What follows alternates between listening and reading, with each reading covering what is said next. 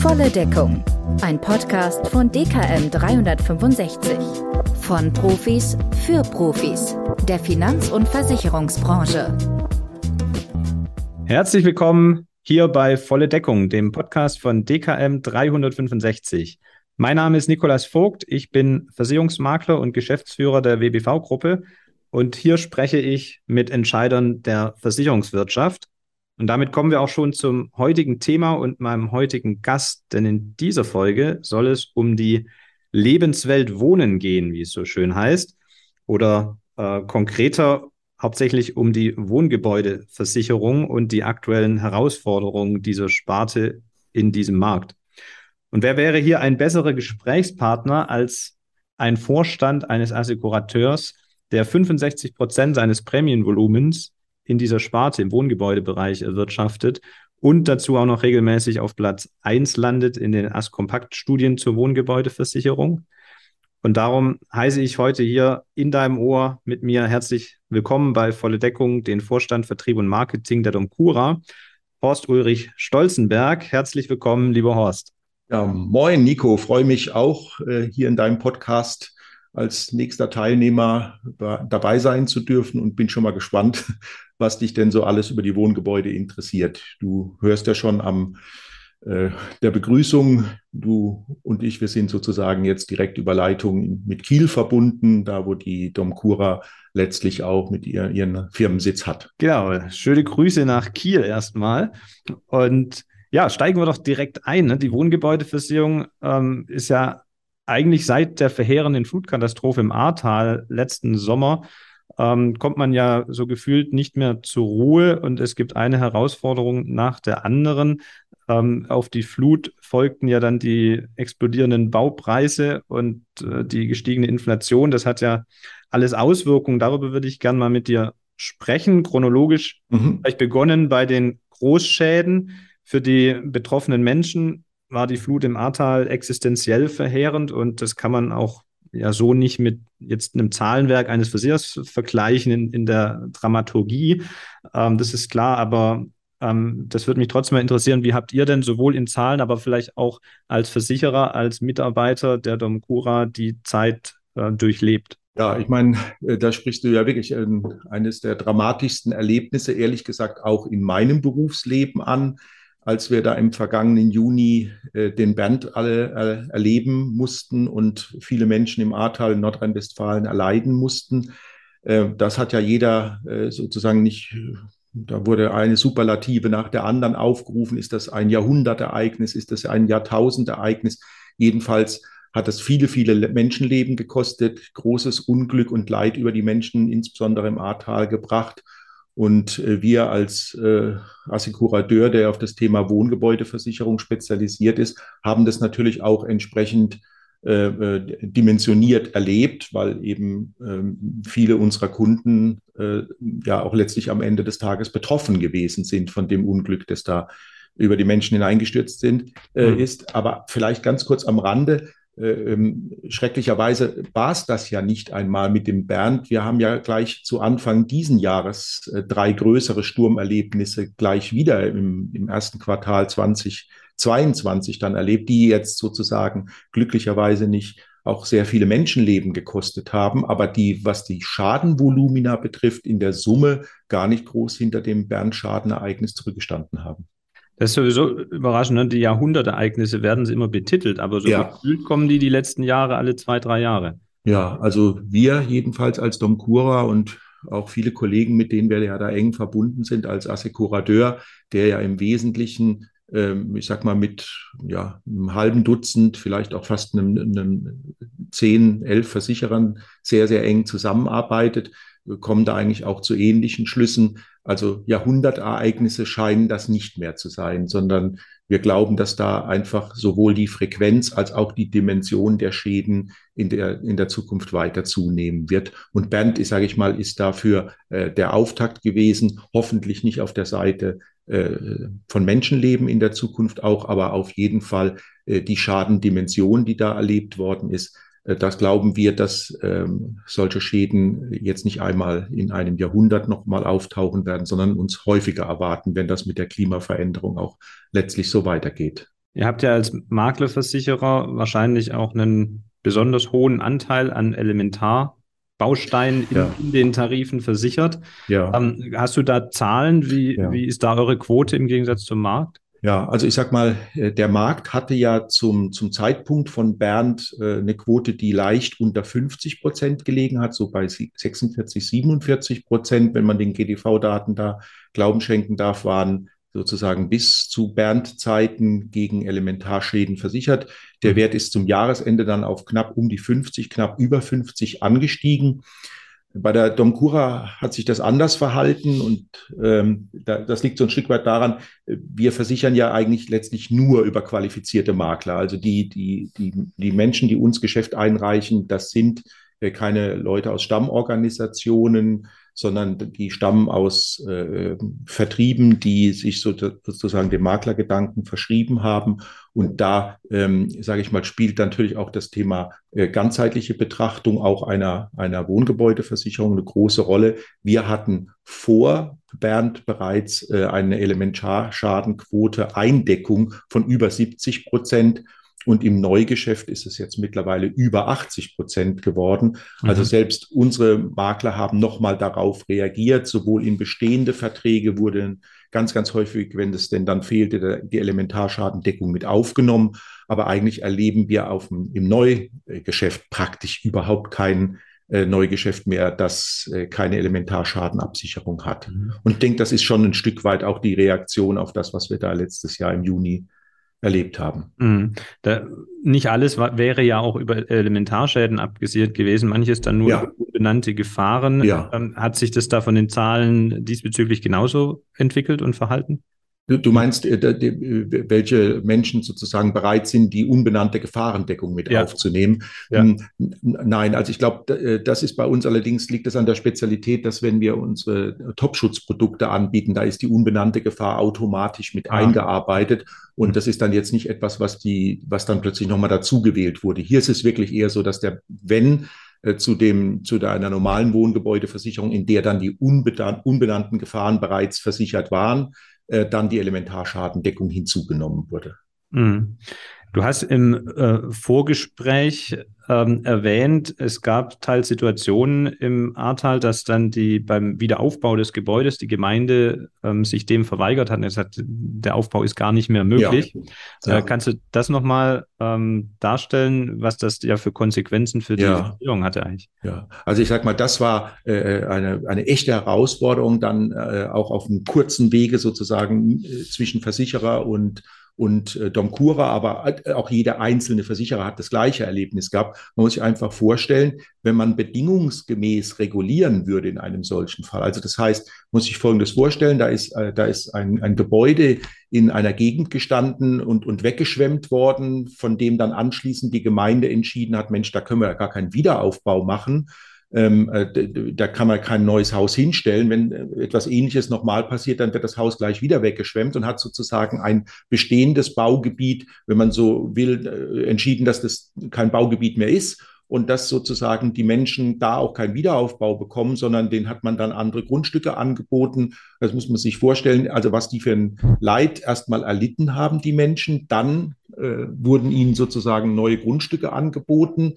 Ähm, die, die, musste man natürlich dann im Zweifel auch nochmal erwerben. Und jetzt kommt eigentlich die Krux auf Seiten des Versicherers oder auch des Assekurateurs, dass es sich ja nicht um einen Wiederaufbau handelt, äh, der zum Neuwert versichert gewesen wäre, äh, sondern äh, dass hier zum Zeitwert dann reguliert worden wäre, wenn man sich strikt an die Vereinbarung gehalten hat. Das hat natürlich niemand gemacht, niemand in der Versicherungsbranche, bei, bei dem ein solcher Fall eingetreten ist, hat dann nach dem Zeitwert reguliert, sondern natürlich wurde der Neuwert dann letztlich auch erstattet. Aber wenn man sich sozusagen nach den, nach aller Kunst der gesetzlichen oder der vereinbarten Regeln gehalten hätte, hätten die Menschen nicht nur nicht mehr ihr Haus dort aufbauen dürfen, wo es mal gestanden hat, sondern hinterher auch nochmal eine enorme ökonomische Belastung bekommen. Weil kann sich ja jeder vorstellen, ein 30 Jahre altes Haus, das nicht mehr zum Neuwert versichert ist, sondern zum Zeitwert, wird auch mit einem viel niedrigeren Betrag äh, dann sozusagen äh, ähm, ersetzt als eben mhm. zum Neuwert. Ich finde es sehr erwähnenswert, weil das dann zeigt, dass die Versicherer in dem Fall die Verantwortung übernommen haben, die der Kunde halt einfach auch erwartet und sich da nicht auf Paragraphen und ja. Juristerei zurückzieht. Unbedingt wie man das halt in anderen Fällen schon erlebt hat. Ein bisschen äh, erinnert mich das an das Thema Betriebsschließungsversicherung in mhm. Pandemiezeiten, äh, mhm. äh, wo vielleicht nicht jeder für sich, sich strategisch so gut verhalten hat. Ich denke, das ist das auch für den Versicherer schlussendlich das nachhaltigere Verhalten, ähm, weil da kann man natürlich ganz viel Vertrauen auch gewinnen über, über den Weg.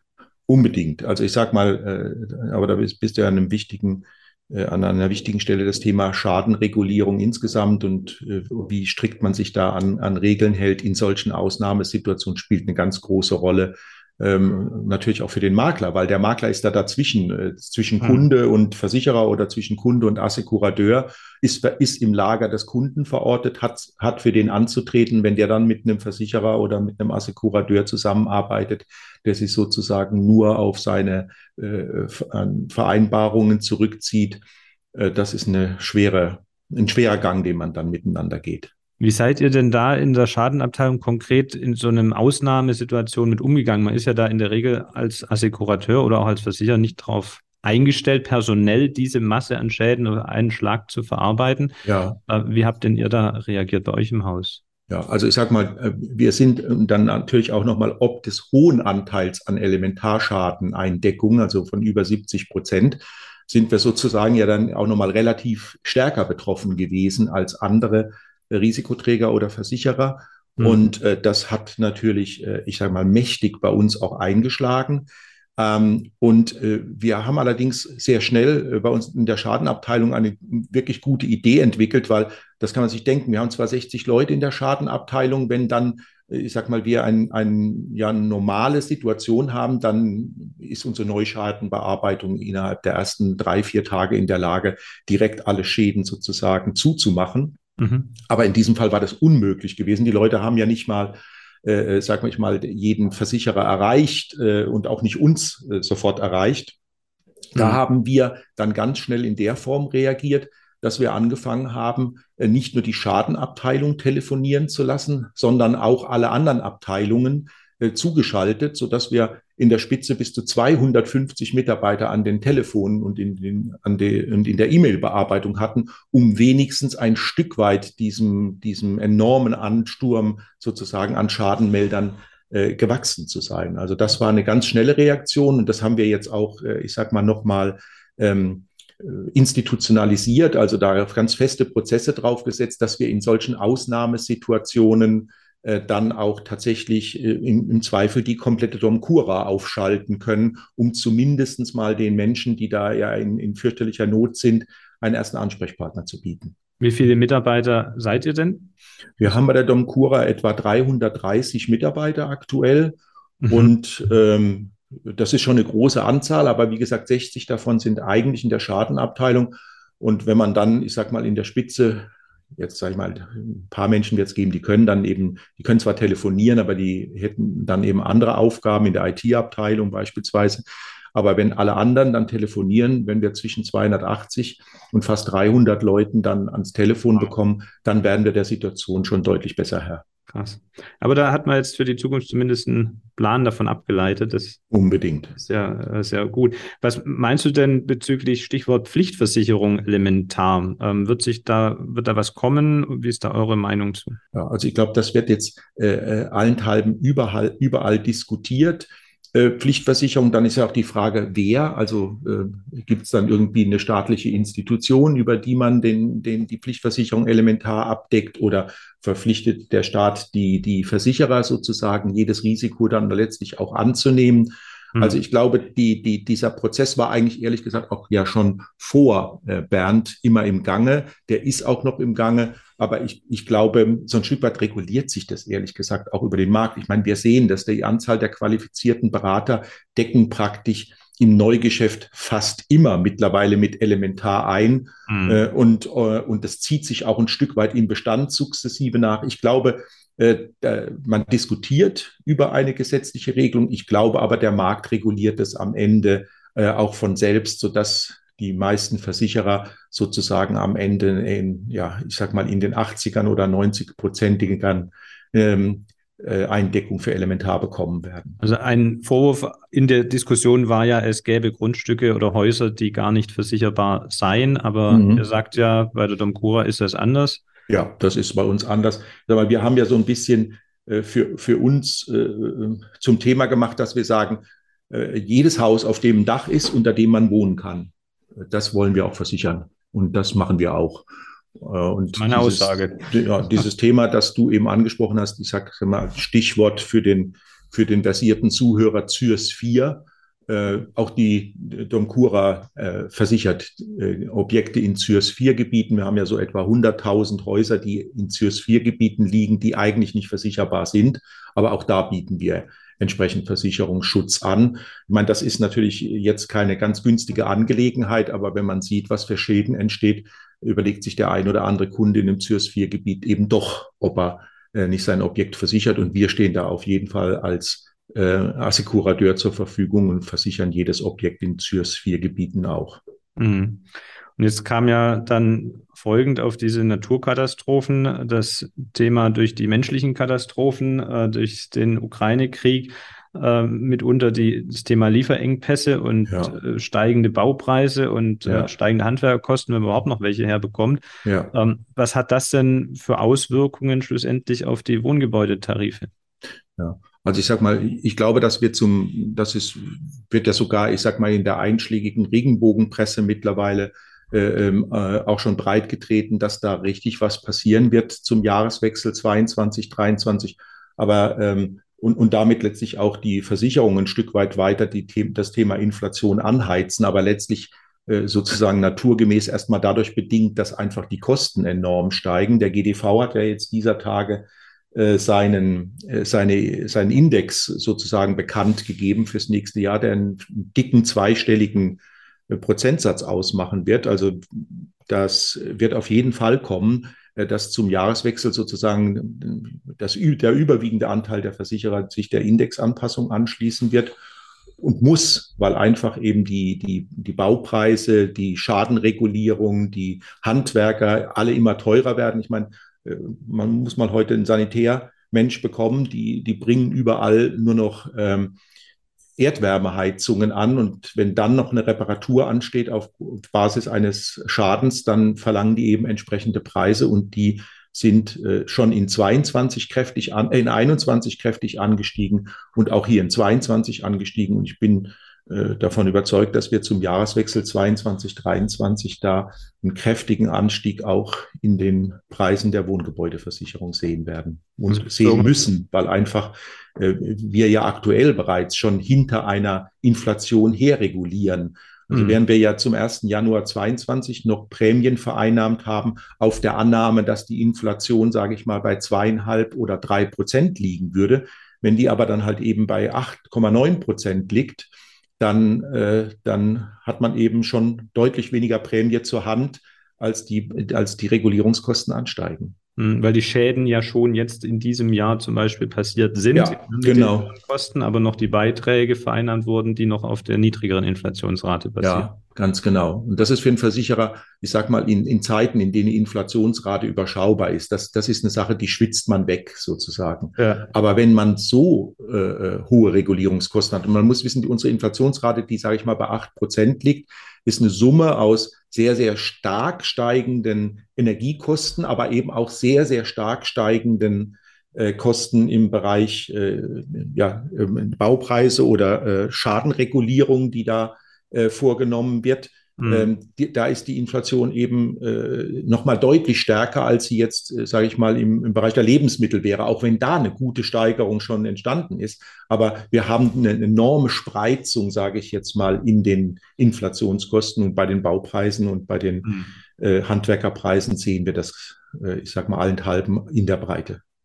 Heißt ja, ähm, wenn ich es richtig recherchiert habe, um das mal gerundet zumindest ein Verständnis zu geben, wir hatten eine Steigerung nach dem GDV-Index von 21 auf 22 von rund 5 Prozent ja. und jetzt spricht man von knapp 15 ja. Prozent ne, auf ja. den nächsten Jahreswechsel. Das ist ja schon extrem. Ja. Und das über alle Versicherer vermutlich. Das heißt, es bedeutet für uns Makler, ja, wir können uns darauf einstellen, dass die Kunden, die nicht durch die Regenbogenpresse schon ein bisschen vorbereitet wurden, das hm. spielt uns ja da Gott sei Dank ein bisschen in die Karten dann, hm. ähm, aber ja bei uns das Telefon dann nicht mehr stillsteht in der Richtung, meine ja. Wohngebäudeversicherung ist so teurer geworden, ich möchte jetzt eine andere haben, ja. wo, weil der Kunde eben nicht weiß, dass alle anderen genauso äh, gestiegen sind.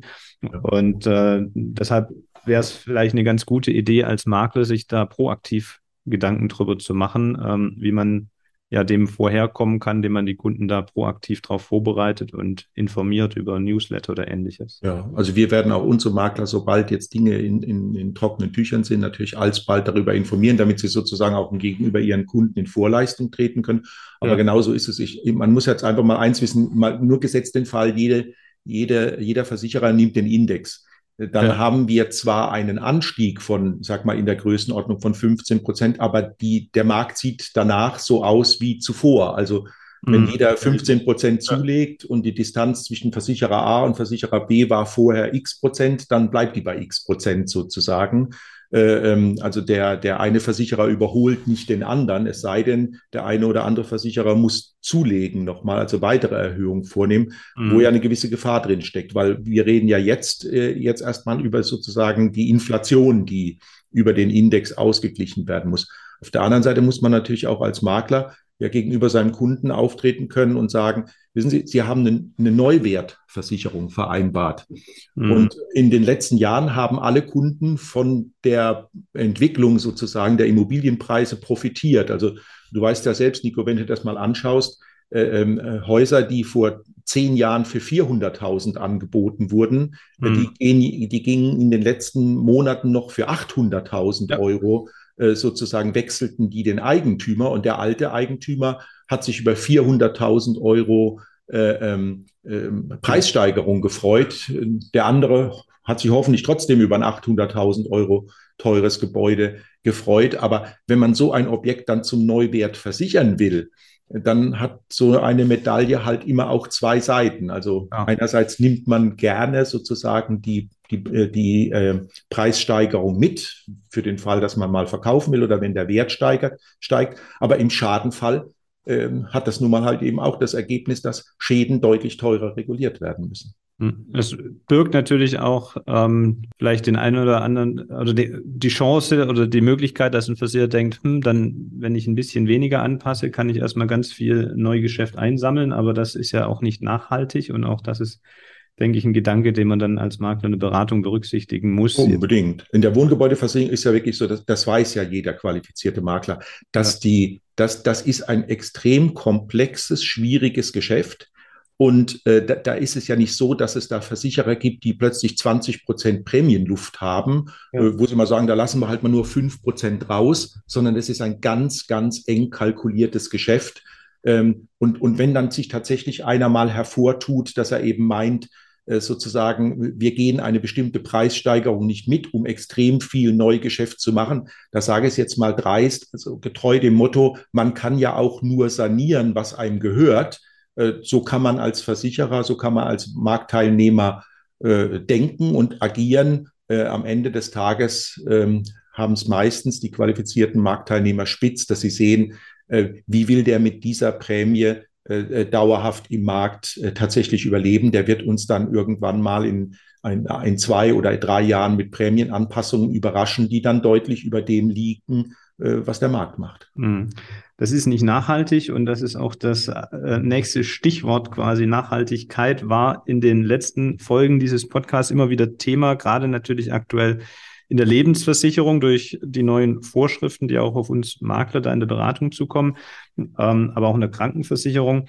Ähm, aber ja, gerade im Sachgeschäft ist das ja ein Trend, der schon mehrere Jahre äh, immer weiter verstärkt ähm, ja zutage tritt und den man als Makler nicht ignorieren sollte.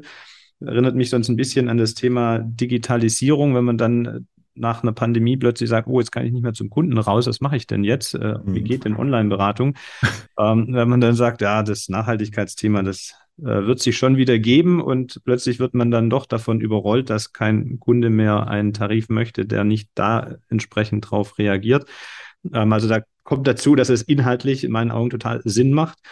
Ähm, und ihr geht da ja auch einen proaktiven Weg und habt bereits ja. jetzt vor zwei Jahren rund die nachhaltige Wohngebäudeversicherung bei den Einfamilienhaustarif eingeführt.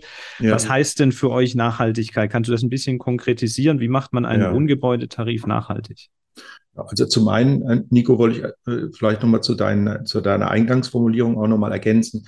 Ich meine, ähm, es ist in unserem ureigensten Interesse als Wohngebäudeversicherer, ähm, äh, das Thema Nachhaltigkeit entsprechend zu unterstreichen, weil je mehr Menschen sich sozusagen daran beteiligen, stärker darauf äh, zu schauen, dass unsere Umwelt weniger belastet wird, äh, dass wir, dass wir einen nachhaltigen Umgang mit unserer, mit unserer Erde irgendwo bekommen, umso stärker wirkt sich das ja auch letztlich auf, auf unsere Situation als Versicherer positiv letztlich mhm. aus. Und äh, deshalb sind wir, sage ich jetzt mal, gar nicht mehr nur als Gutmenschen, sondern auch, ich sage mal, äh, aus ökonomischen Gründen oder aus Unternehmensgründen äh, dazu veranlasst, mit dem Thema Nachhaltigkeit umzugehen. Warum sage ich das? Ähm, einfach um nochmal zu unterstreichen, dass neben dem Bewusstsein, dass es gut ist, etwas für die Umwelt zu tun, wir ja auch als Unternehmen äh, sozusagen davon profitieren können, wenn dann ähm, Menschen nachhaltiger mit bestimmten Themen umgehen. Und jetzt konkret übersetzt auf die Wohngebäudeversicherung im Einfamilienhausbereich, da haben wir Nachhaltigkeitsbaustein angeboten und der erlaubt eben ich sag mal, wenn denn es zu einem Schadeneintritt gekommen ist, dass wir sagen, wenn, wenn du äh, Kunde jetzt eine Regulierung vorhast äh, und aber die Regulierung äh, sozusagen mit einem nachhaltigen Bewusstsein durchführst, dann wäre ja eigentlich, auch wenn wir eine Neuwertversicherung sind, äh, bestimmte, die Verwendung bestimmter Baumaterialien und so weiter eigentlich gar nicht beinhaltet im Versicherungsschutz. Wir machen das aber. Wir sagen, wenn dir Mehrkosten von bis zu 50.000 Euro entstehen,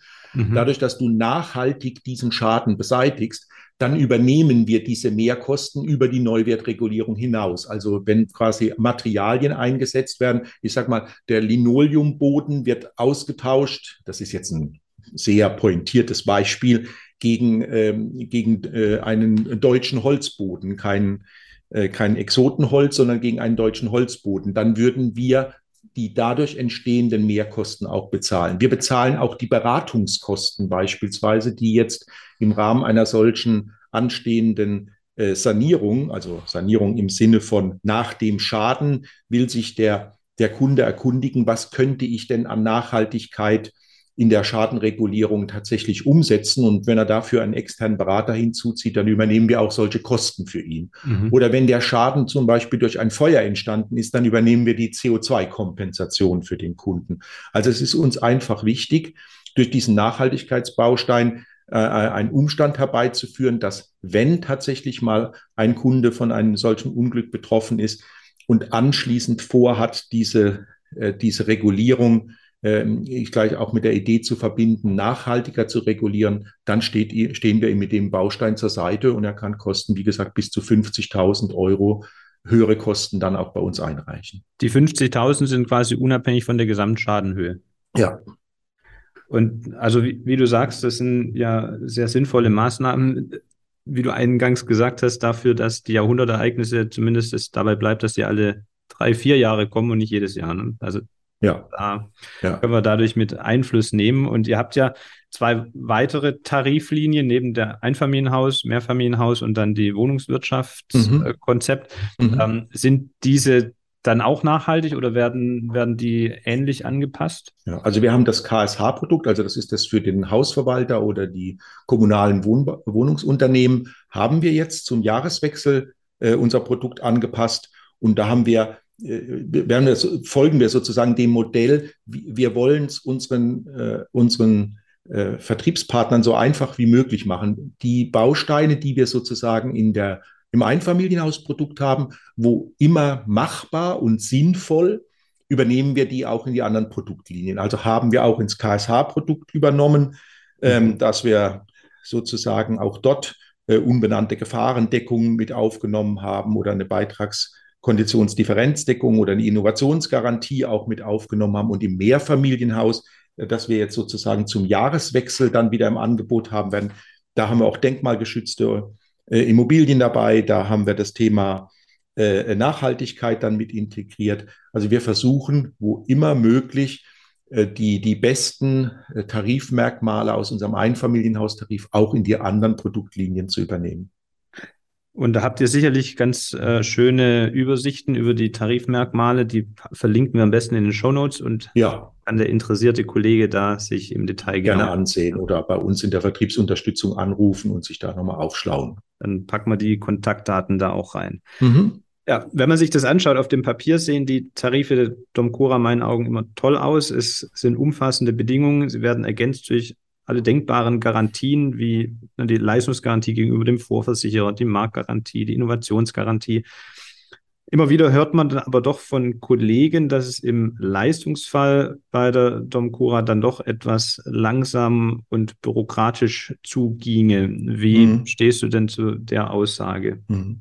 Also äh, ja, äh, das hören wir auch. Das sehen wir ja auch in der einen oder anderen Studie, äh, bei der wir in aller Regel, sage ich mal, als Domcura jetzt als Maklerversicherer, wenn man so will, sehr, sehr gut abschneiden. Aber wir sehen auch, äh, dass wir bei den Servicebefragungen an der einen oder anderen Stelle und hier insbesondere äh, an dieser Stelle, die du jetzt ansprichst, Schadenregulierung Nachholbedarf haben. Wir haben das einer exakten Analyse unterzogen und ähm, sind da jetzt, sage ich mal, in einem Prozess, der uns ähm, ähm, zügigst sozusagen auch von diesem Ruf wieder befreien soll. Mhm. Äh, vielleicht einfach mal zum Hintergrund. Insbesondere ist es natürlich jetzt nicht in der tagtäglichen Schadenregulierung. Also 95, 97 Prozent unserer Schäden, die regulieren wir in der Neuschadenregulierung, äh, im Zweifel noch am Telefon oder auf einem kurzen Dienstweg, weil einfach äh, die entsprechenden äh, äh, Zusagemöglichkeiten sozusagen am Mitarbeiter liegen. Aber mhm. wenn wir solche fürchterlichen Ereignisse haben, solche Großschadenereignisse haben,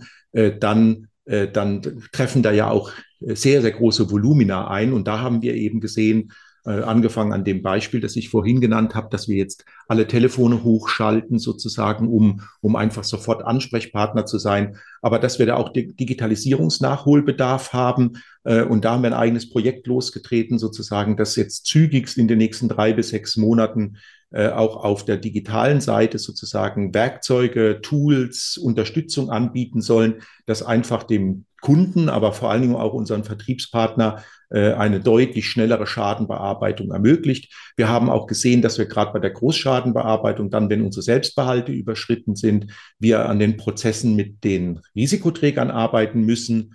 Äh, und auch da haben wir eine eigene Arbeitsgruppe aufgesetzt, sozusagen, die mit unseren Risikoträgern in, ins Gespräch gegangen ist, um auch hier im Falle von Großschadenereignissen einfach souveräner und schneller reagieren zu können. Also ich will damit nicht sagen, Gefahr äh, erkannt, Gefahr gebannt, aber wir sind, äh, ähm, also, oder das will ich schon sagen, ähm, ähm, aber der, der Zeithorizont, äh, sage ich mal, von drei bis sechs Monaten, in dem wir jetzt sozusagen auch prozessuale und digitale Grundlagen schaffen, dass äh, in der Zukunft also auch das Schadenerlebnis, wenn man das so beschreiben will, äh, ein anderes wieder wird, insbesondere bei den Großschäden. Da sind wir auf besten Wege. Mhm. Also drei bis sechs Monate ist ja absehbar. Dann ist pünktlich zum Start des neuen Mehrfamilientarifs nächstes Jahr, Mehrfamilienhaustarifs, schon alles in Butter. Ja, und Rückstände, die wir, die, die sind natürlich deutlich früher dann weggearbeitet. Da ja. legen wir alle Kraft aktuell rein. Aber was jetzt das Prozessuale und das Digitale betrifft, äh, da sind wir guter Hoffnung, dass wir bis zum Jahresende ein neues Stadium sozusagen der Zusammenarbeit, in der Zusammenarbeit erreichen können. Mhm. Vielleicht kurz, du hast äh, gerade erwähnt, als Assekurateur habt ihr einen bestimmten Bereich, nochmal zum Verständnis, bestimmten Betrag, wo ihr direkt regulieren könnt und ja. darüber hinaus geht es dann zum äh, Risikoträger quasi direkt und der übernimmt die Schadensregulierung. Ganz genau. Wenn also unsere Selbstbehalte überschritten sind, äh, dann bekommt das, dann wird praktisch der Schaden an den Risikoträger abgegeben. Und ich mache mal so eine einfache Erklärung. Jetzt kann man ja mal mit dem Risikoträger darüber reden, äh, ob die Selbstbehalte nicht noch höher werden, sodass mhm. also noch mehr Großschäden auch erstmal in unserer Hand bleiben. Mhm. Ähm, äh, und vielleicht einfach mal, um mal ein Gefühl zu vermitteln. Also so ein durchschnittlicher Elementarschaden, wenn er jetzt nicht aus so einem Großschadenereignis kommt, mhm. äh, der, der, beläuft sich so in, in der Größenordnung von 2000 bis 2500 Euro. Das ist natürlich weit unter unserem Selbstbehalt äh, und den regulieren wir ganz schnell und zügig letztlich auch weg. Aber nur mal ein Gefühl, im Ahrtal war der durchschnittliche Großschaden 23.000 Euro gewesen. Mhm. Also eine ganz, ganz andere Dimension. Und das sind natürlich auch Werte, die wir aus der Vergangenheit in der Menge und in der Größenordnung so nicht kannten. Übrigens auch natürlich die anderen Risikoträger so nicht kannten. Mhm. Und äh, da bedarf es einfach auch eines anderen Werkzeugs, Werkzeug, Werkzeugkastens, um dem zu begegnen. Mhm. Was mich noch interessieren würde, einmal die Domcura ist ja eine Tochter der, der MLP. Mhm. Und wie hoch ist tatsächlich der Anteil, der von MLP kommt in eurem Geschäft im Vergleich zum Gesamtanteil oder dem, was von sag mal, kleineren Maklern kommt und nicht von, der, von dem Konzern MLP? Ja, also MLP äh, ist in so im Reigen äh, der, der, größeren Einzelvertriebe oder Pools. Äh, MLP liegt, ähm, ich sag mal, im einstelligen Prozentbereich, im oberen einstelligen Prozentbereich. Mhm. Ähm, was der Anteil des Geschäfts der Domcura betrifft. Also ist, sage ich mal, ein guter äh, Vertriebspartner für uns. Also die MLP-Berater liefern bei uns sehr gutes, qualifiziertes Geschäft ein, aber sie reihen sich, sage ich mal, ein in die, in die Gruppe äh, der, der größeren Vertriebe, mit denen wir auch zusammenarbeiten. Und wir sind ja mit 5400 ähm, Vermittlern in der Zusammenarbeit und da gibt es auch deutlich, deutlich größere. Also das heißt, ihr seid kein äh, MLP-Assekurateur in der Praxis, sondern äh, es ist eine unter anderen. Ja, also überhaupt nicht. Also die, auch die ganze Intention von MLP war nicht gewesen, sich einen Assekurateur zuzulegen, der sozusagen Geschäft für, für MLP macht, mhm. sondern äh, MLP denkt äh, konzernweit äh, da viel weiter unter der Überschrift MLP sucht nach Möglichkeiten, seine Erlösquellen einfach zu verbreitern und seine Erlösquellen zu verstetigen. Und dazu gehört auf jeden Fall auch das Sachversicherungsgeschäft. Und da ist MLP jetzt weniger daran interessiert, sich einen äh, äh, einen Assekurateur für das eigene Geschäft zuzulegen, sondern wünscht sich natürlich, dass der so frei wie möglich in diesem Markt agiert. Und das war am Anfang vielleicht auch mal für MLP schwierig und für uns schwierig, als äh, im Jahr 2015 die, der, der Kauf sozusagen bekannt gegeben wurde. Da haben sich viele äh, freie Vermittler große Sorgen gemacht gehabt. Aber äh, wir konnten das, glaube ich, auch wirklich ganz, ganz schnell ausräumen und, und äh, dann äh, glätteten sich auch irgendwann die Wogen und es sieht ja auch jeder mittlerweile von den, von den anderen Vertriebspartnern, dass es überhaupt keinen Anlass gibt, sich da zu sorgen. Mhm.